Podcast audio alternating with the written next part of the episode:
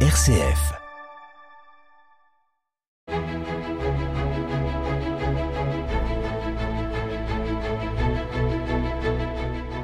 Chers amis, bonjour et bienvenue pour un nouveau numéro d'Episcorama avec Monseigneur François Touvet, évêque de Chalon. Monseigneur, bonjour. Bonjour Christopher et bonjour à tous.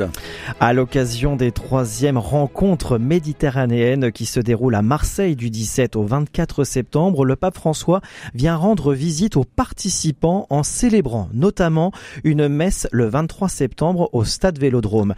Monseigneur, pouvez-vous dans un premier temps nous présenter ces rencontres méditerranéennes?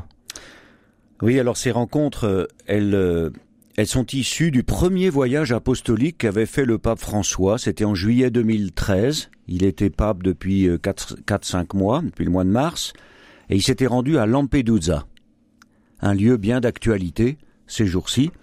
Et nous savons le souci qu'il a de voir comment vivre le dialogue et la fraternité. Alors la Méditerranée, il y a eu déjà des rassemblements pour ces rencontres méditerranéennes à Bari en 2020, à Florence en 2022. Et l'idée, c'est de rassembler les évêques du pourtour méditerranéen, parce qu'en fait, ces évêques, ils sont séparés par cette mer qui les rassemble. C'est très curieux. Euh, c'est euh, une mer qui est très grande et qui euh, a été aussi le, bassin dans lequel se sont développées les trois grandes religions monothéistes.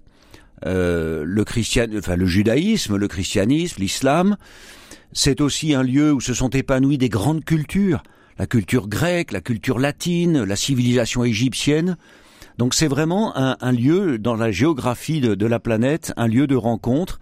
Ces rencontres euh, méditerranéennes, bien c'est environ 70 évêques qui euh, travaillent avec des jeunes représentant tous les pays du pourtour méditerranéen, des jeunes de toutes les religions aussi, et qui vont se parler de tous les défis des uns et des autres, euh, que ce soit en, Afrique du Nord, que ce soit au Proche-Orient, que ce soit en Grèce, que ce soit sur telle ou telle île, que ce soit euh, sur la, côte euh, du sud de la France ou en Espagne. Donc il s'agit d'un ensemble de, de, visites réciproques que les, les personnes se rendent dans les différents lieux de culte ou lieux de, de, de, de travail à Marseille, toutes sortes d'activités pendant cette semaine. Un beau moment, je crois, d'échange, de, de fraternité, de dialogue qui augure ce que nous souhaitons tous pour l'humanité entière. Donc si ça peut se faire autour de la Méditerranée, ce serait déjà quelque chose de, de tout à fait magnifique. Comme vous le disiez, Monseigneur Touvet, après l'Italie, c'est en France et plus précisément à Marseille qu'ont lieu désormais ces rencontres méditerranéennes. Elles réunissent 120 jeunes de toutes confessions et religions et des évêques catholiques venus des 30 pays et pourtour de la Méditerranée. Euh, Monseigneur, pourquoi le pape François vient-il les 22 et 23 septembre du côté de Marseille? Ben, il vient accompagner, c'est un itinéraire en fait ces rencontres méditerranéennes. Si on revient, j'évoquais Bari et Florence, les, vous venez d'en parler aussi, mais en fait de, façon très très lointaine. Euh, toute la, la, signification, euh, l'importance de cet événement, c'est parce que la tradition nous rapporte que Lazare, Marthe et Marie, les amis de Jésus, euh, ont accosté à Marseille. Et donc Marseille, c'est la porte d'entrée de l'Évangile là en Occident. C'est une ville euh, qui est multiculturelle, multireligieuse, euh, et donc euh, c'est un lieu propice à, ce, à ce dialogue, à, cette, à ces échanges et elle est une ville aussi pleine de dynamisme, pleine de vitalité, mais le cardinal Aveline, l'archevêque de Marseille, souligne aussi tous les phénomènes de précarité, la violence extrême, on le voit bien dans l'actualité, les narcotrafics, le chômage aussi très important. Donc c'est une ville qui est un peu euh, le reflet de, de, cette, de ces échanges multiculturels et multireligieux euh, tout autour de la Méditerranée. Donc la Méditerranée à Marseille, c'est une mer du dialogue, une mer de la rencontre. Et euh, le pape vient justement accompagner ce processus de dialogue, ce processus de travail. Il vient euh, soutenir, il vient encourager tous ceux qui s'engagent résolument. Alors il y a, les évêques bien sûr, mais euh, on pourrait presque parler d'un synode des évêques de la Méditerranée qui se fait en plusieurs étapes depuis 2013, puis 2020, 2022, maintenant 2023, et il y aura certainement d'autres étapes en d'autres lieux autour de la Méditerranée. Donc l'évêque euh, de Rome, euh, c'est aussi une ville méditerranéenne, l'évêque de Rome vient participer à ce travail, vient clôturer les travaux, de, de façon à ce que, eh bien, on puisse tous en, en, recueillir des fruits, s'engager plus résolument dans cette, ce, ce, cet esprit du dialogue et de la rencontre, et il va adresser des messages. Euh, le pape, quand il vient, il prend la parole. C'est son rôle premier. Alors il va adresser un message aux participants. Il va reprendre un peu l'essentiel des conclusions et des perspectives qui seront tracées. Il va s'adresser aux évêques, il va s'adresser aux jeunes qui ont participé.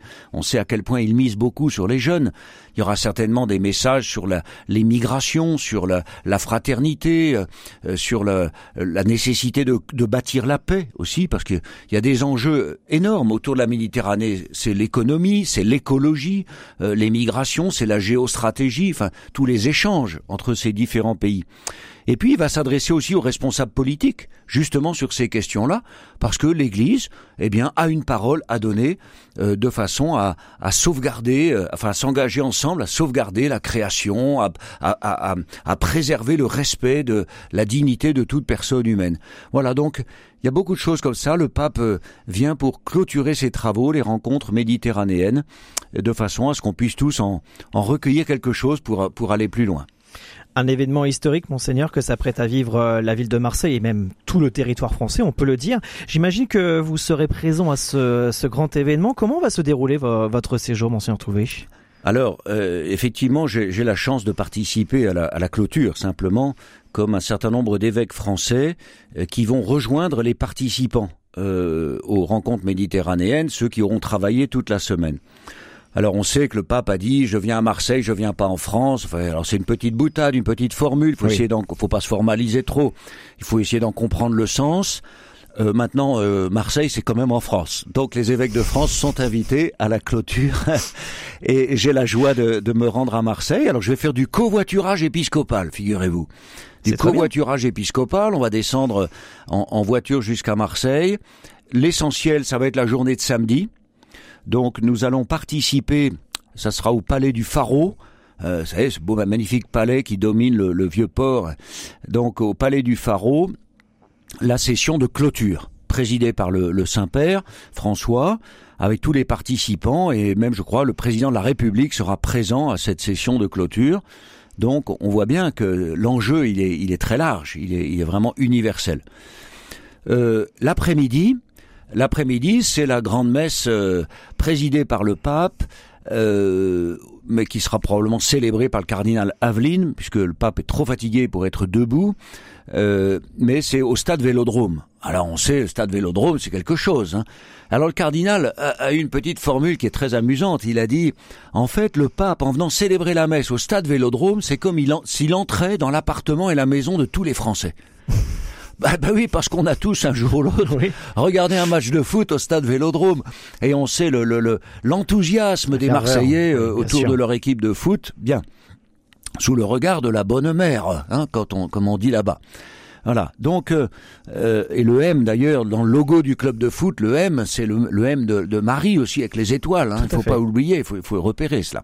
Voilà. Donc la grande messe au stade Vélodrome, qui promet d'être un, un moment très festif.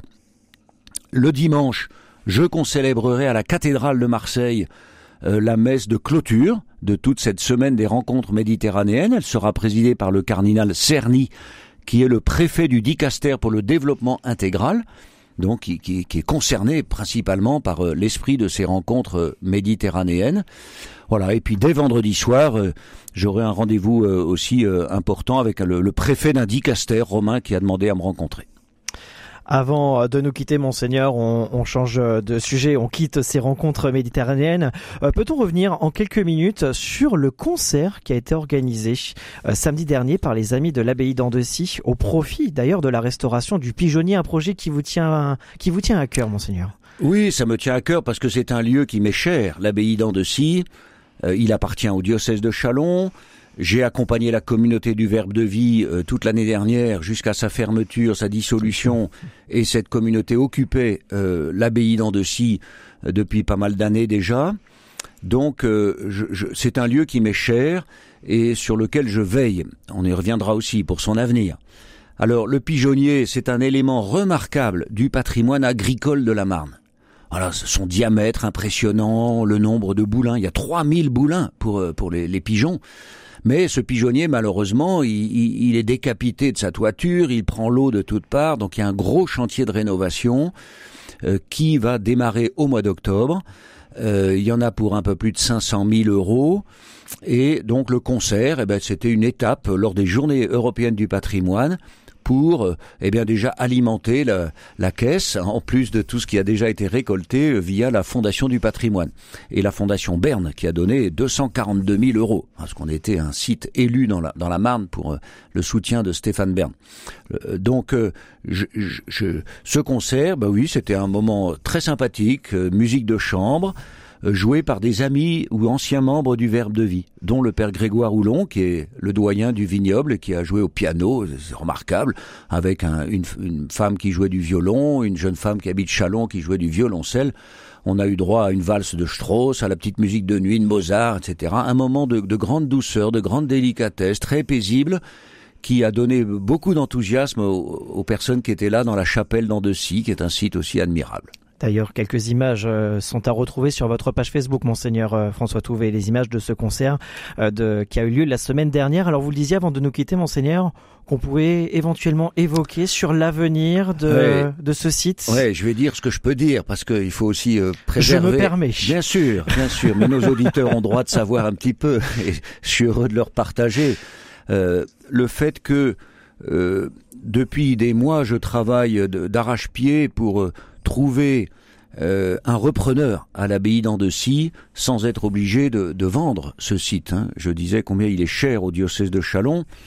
Euh, alors, nous, avançons sur une piste très sérieuse euh, avec une organisation catholique qui est solide financièrement, qui pourrait reprendre le site et qui maintiendrait une capacité d'accueil, mais qui en même temps aurait ses propres activités là sur place. Voilà, donc euh, il y a déjà eu un rendez-vous très important euh, pendant l'été. Moi, je les avais sollicités euh, au tout début du mois de juin, vous voyez, juste après le week-end de Pentecôte avec le Verbe de vie, quand on vraiment on a tourné la page de la communauté là-bas. J'ai eu une, intuition, un appel intérieur. Je crois que c'est vraiment un, fruit là pendant ce week-end de Pentecôte. Et huit jours après, euh, j'ai contacté cette organisation qui, qui, a répondu tout de suite euh, en me disant leur intérêt. Ils sont venus voir. Euh, l'intérêt est redoublé et j'ai encore très prochainement encore un rendez-vous sur place avec tout le conseil de direction. Il faudra ensuite la validation et puis aussi celle de, de l'évêque français qui, est, qui supervise cette organisation. J'ai grande confiance.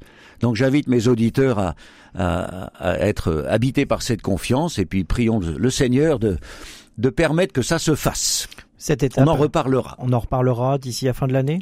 J'espère bien. On vous, tout ce qu'on souhaite, en tout cas, faire à suivre, Monseigneur Touvé. Merci beaucoup. Merci, à bientôt. Et quant à vous, chers amis, on se retrouve la semaine prochaine, même jour, même heure, pour un nouveau numéro d'Episcorama.